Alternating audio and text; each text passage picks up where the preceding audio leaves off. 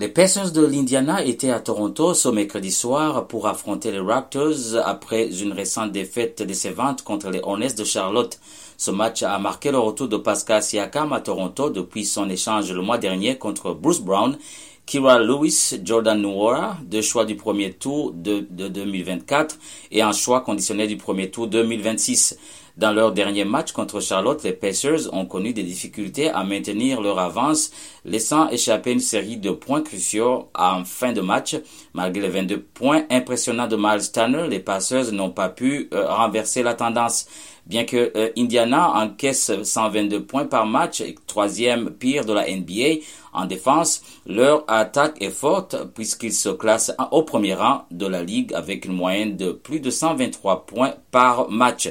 D'un autre côté, les Raptors de Toronto n'ont pas non plus connu beaucoup de succès récemment, subissant leur deuxième défaite consécutive contre les Spurs de San Antonio avec un bilan de 19 victoires et 35 défaites. Les Raptors sont désespérés de retrouver leur forme. Leur dernière défaite contre San Antonio a été un coup dur alors qu'ils ont été dominés dès le début du match et n'ont jamais réussi à combler l'écart malgré les 18 points solides de Grady Dick en sortie de banc. Les Raptors ont été incapables de trouver leur rythme. Alors que les Pacers possèdent un avantage historique dans leur confrontation avec les Raptors, ces derniers ont remporté le premier match de la saison avec une victoire de 132 à 131. Avant le coup d'envoi de ce mercredi soir, une attention particulière a été portée à Pascal Siakam à travers une vidéo hommage qui a réchauffé les cœurs des fans et des joueurs. Dès le premier quart-temps, les Raptors ont affiché une belle synergie d'équipe avec une contribution offensive de chaque joueur et une défense solide. Ils ont rapidement pris une avance de 11 points. Cependant, les Pacers, sous l'impulsion de Tyrese Halliburton et ses tirs à 3 points, ont réussi à réduire l'écart terminant le quart-temps 35 à 31 pour Toronto. Le deuxième quart-temps a vu les Raptors maintenir leur dynamique, notamment grâce à Bruce Brown, qui s'est montré particulièrement agressif en attaque. Les, les Pacers n'ont cependant pas lâché prise, restant au contact des Raptors avec un score à la mi-temps de 71 à 65 pour Toronto. La tension est montée d'un cran au troisième quart-temps. Toronto a commis plusieurs pertes de balles, ce qui a permis aux Pacers de passer devant pour la première fois du match. Jacob Porter a été déterminant pour les Raptors, cumulant 17 points et permettant à son équipe de rester dans la partie. Malheureusement pour Toronto, Kelly Olynyk, souffrant d'une lombalgie, n'a pas pu revenir en jeu, laissant Chris Boucher prendre sa, place. Le score à la fin du troisième quart-temps était de 103 à 101 pour les Raptors.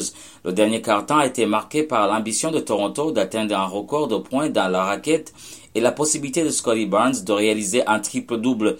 Malgré une performance impressionnante de Barnes et de Boucher au rebond, les Pacers ont pris à peu, à peu l'avantage dans les dernières secondes, malgré les tentatives désespérées des Raptors pour égaliser, notamment un tir raté de Scotty Barnes suivi d'un robot crucial et deux points de Jacob Porter, les efforts de Toronto se sont avérés insuffisants. RJ Barrett a, manqué le tir décisif, selon la victoire des Pacers 127 à 125. À la fin du match, on a pu s'entretenir avec Pascal Siakam qui nous parle de, ses émotions euh, sur ce retour à Toronto. Ouais, non, ça fait, ça fait très plaisir. Euh, beaucoup d'émotions, euh, beaucoup de joie, juste de voir comment un, gars comme moi qui est venu ici en tant que jeune joueur, ne savait pas quoi, quoi espérer, ne savait rien, et, de venir maintenant et de voir toute une section avec, mon, mon, maillot. Euh, ouais, ça fait plaisir. C'est quelque chose que tu.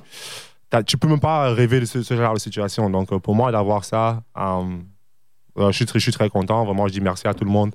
Et je ne pouvais même pas, même pas imaginer ça dans, mes, plus, mes plus fous rêves. Donc, pour moi, de voir ça, c'était vraiment exceptionnel. Et, et, ouais, j'étais vraiment content.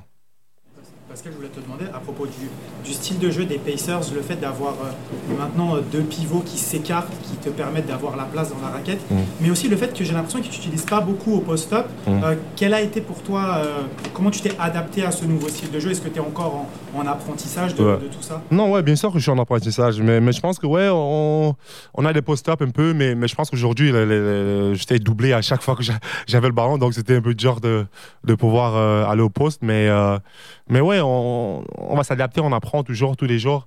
Et puis, euh, tout le monde voir ce que je peux faire en tant que joueur.